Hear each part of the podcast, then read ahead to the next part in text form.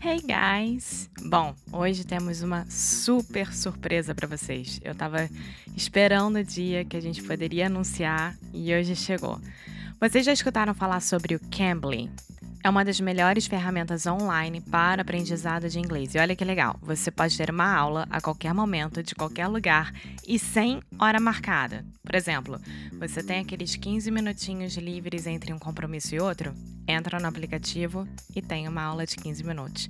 Precisa treinar para alguma apresentação e você só tem 20 minutinhos? Vá lá no Cambly e treina para essa apresentação. É incrível. É só entrar online e ter uma aula. Você pode escolher um professor de qualquer região, sotaque que quiser e também pode procurar por especialidade. Gente, sério, se eu tivesse descoberto o Cambly há muito tempo atrás, eu não gostaria de ter outra coisa. É incrível. Então é só baixar o aplicativo Cambly, usar o cupom inglês Unicru para ganhar uma aula totalmente de graça.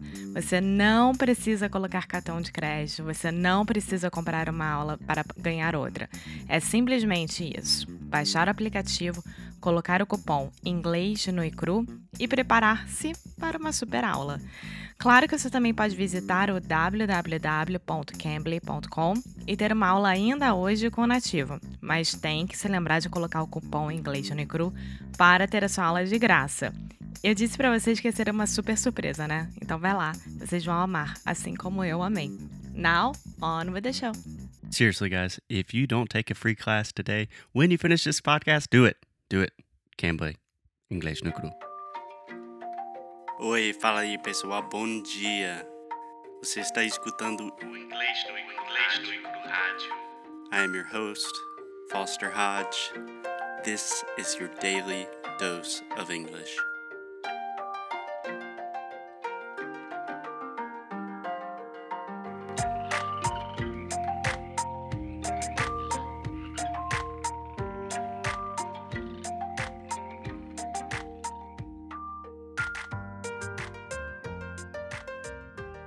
Hello, hello. Hey, guys. and welcome to English no Cru Rádio. Alexia, just set the scene. Where are we? What are we doing? Why does it sound a little different We today? are in the middle of Alandroal, is a city next to our house, and in front of a castle that there is a church inside. And they are announcing that we are here. I'm just kidding. We are in the main plaza. They are ringing the bells. For whom the bell tolls is English no Cru. Do you know what For Whom the Bell Tolls is? No. It's a very famous book by Ernest Hemingway. Ah, But anyway, uh, there will be a lot of background noise today because we don't have a place to record. we can't record in our house. So we are in the middle of a city, and a lot of old Portuguese people are giving us funny looks. Yes, but I think we'll be fine. There is some workers next to us, but There I'm are some uh, workers. there are sorry. But I'm sorry guys, this is the only place that we can record right now. Yeah, and I have a really bad cold. So the sound quality is going to be shit. But let's do it. Let's do it. So today, Alexia, I wanted to talk about a question that we received on Instagram.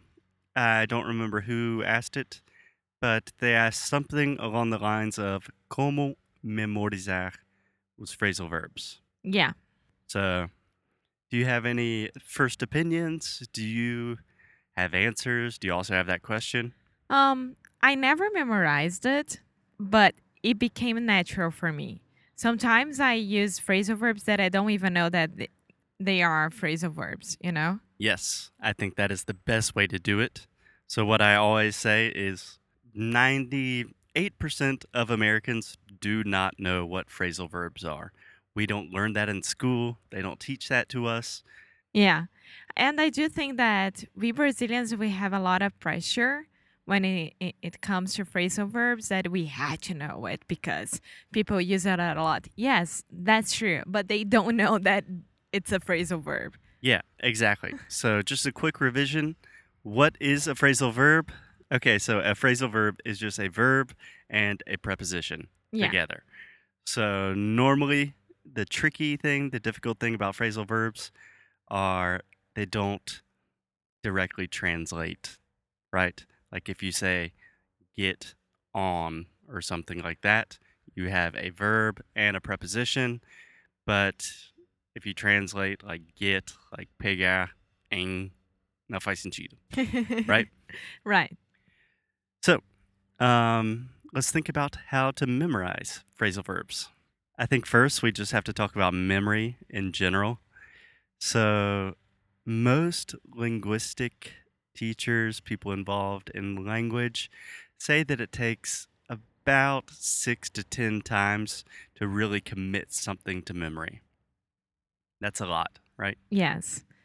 I think that for me, it's way more than this. I am horrible to memorize things. Yeah, I remember in business school, they called them touch points, where someone had to see your brand or your product six times before they really like recognized it and wanted to buy something from you. And that was a study from like the 1980s. And apparently nowadays it's like 38 times Wow. because, Because we have a lot of information. information overload. yeah. So I think the same thing might happen with language. So, first of all, memory works in weird ways, right? Yeah. So, the first thing is I always like to put things in context. If you just sit down and study flashcards, for me personally, that does not work. But that's what we were talking about in the last episode. No, last one. I don't remember.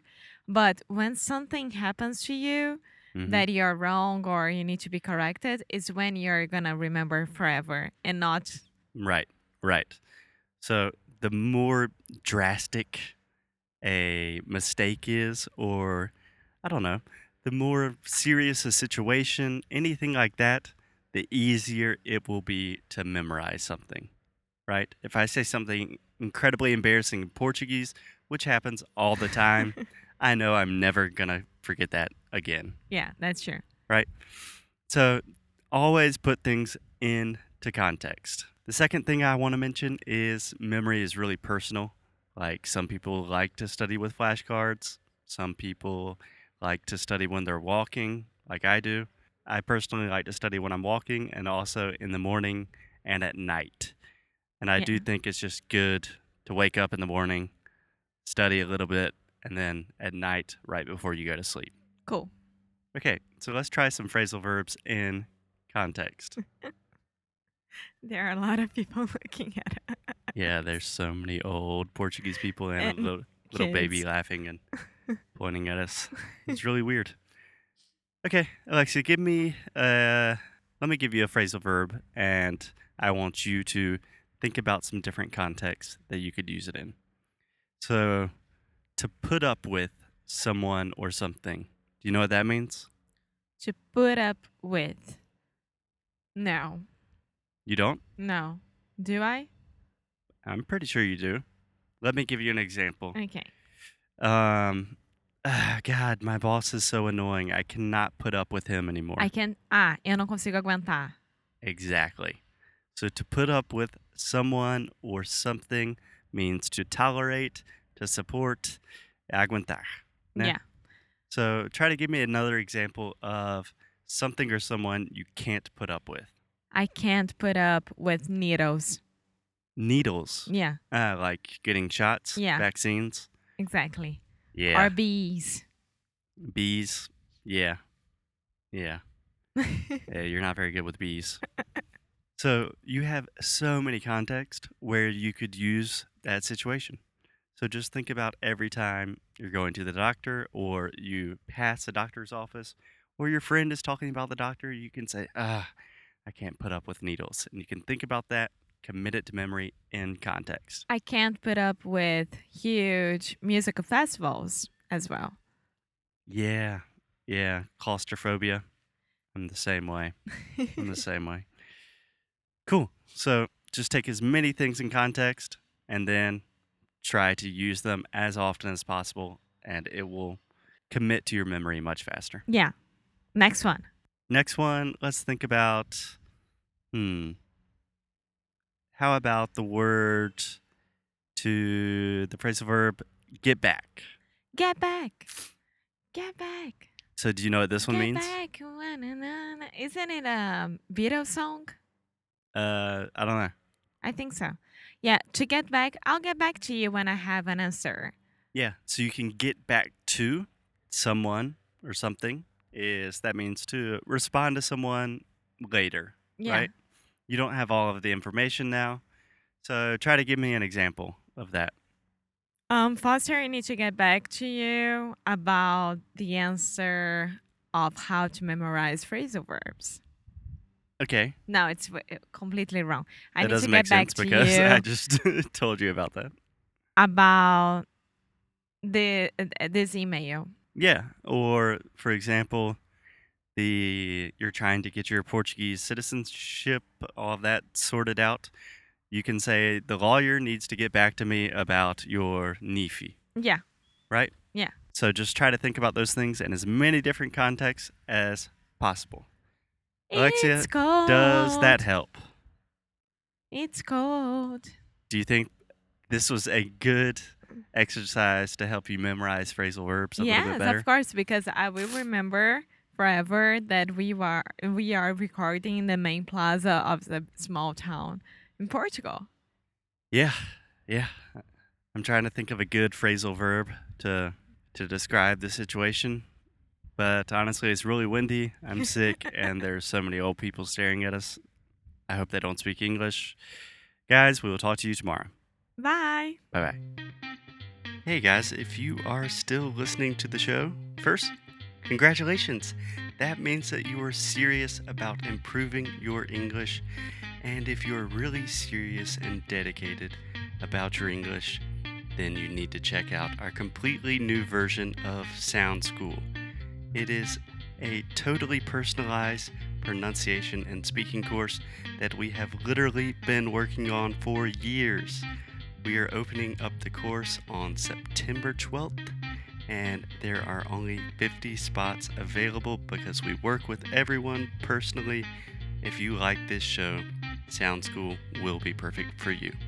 É exatamente isso que o Foster falou. Vamos abrir as inscrições para o nosso curso Sound School no dia 12 de setembro e é para quem quer levar a sério a pronúncia e o speaking. Mas como as vagas são limitadas, tem que correr. A gente trabalha com cada aluno pessoalmente e isso demanda muito da nossa atenção, tempo, dedicação, enfim. E é claro que a gente quer que vocês tenham a melhor experiência possível. É só entrar no nosso site www.inglesjanicru.com e se inscrever tanto para receber as novidades quanto para saber mais sobre o curso e não perder essa super chance de fazer parte da família Inglês de Cru. Espero te ver por lá. And as always, keep up the good fight and lose well.